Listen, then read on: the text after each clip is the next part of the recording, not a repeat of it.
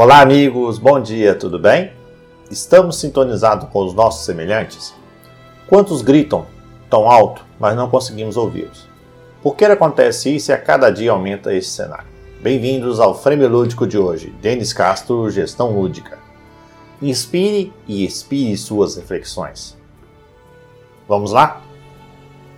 A inquietação refere-se à forma como não damos atenção a maiores pessoas, bem como aos nossos filhos, onde existem diversos contratempos que nos permitem sair do ar.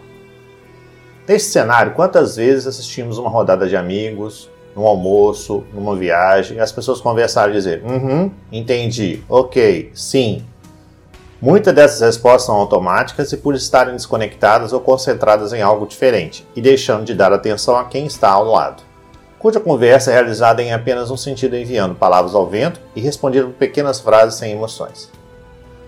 Esse contraste encontra-se em todos os lugares, dos quais estamos mais preocupados em publicar algo do que interagir com as pessoas.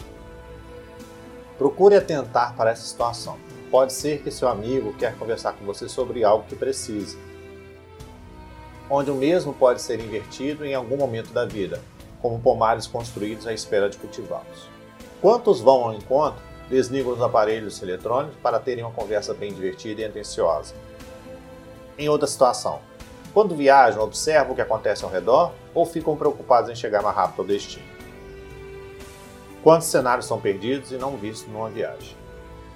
Esse imediatismo é amplificado e torna-se um case incrível para refletirmos sobre os valores que damos aos semelhantes, isolando-os e criando um contexto preocupante, por estarmos vivendo uma apoteose do eu em vez do todo. Quantos pedem ajuda, porém estamos mais desconectados do que conectados?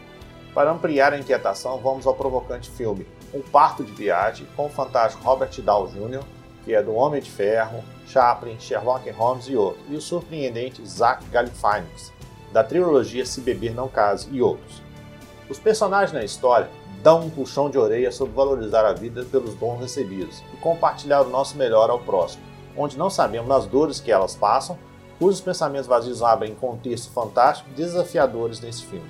Dentre os temas abordados, temos amizade, resiliência, gratidão, persistência e o respeito humano, dos quais precisamos carregar a bandeira da economia e da cultura colaborativa para abrirmos portas nunca imaginadas.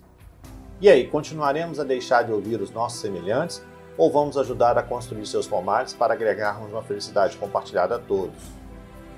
Uma dica de ouro: quando estiver viajando de ônibus ou viajando de trem, se você vê uma pessoa idosa, uma pessoa já de idade, uma grávida, um deficiente, cede o seu lugar.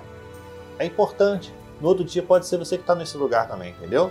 Então, tenham todos um bom dia. Acompanhem esse frame lúdico que está disponível no SoundCloud, no Spotify e no iTunes. Siga-nos.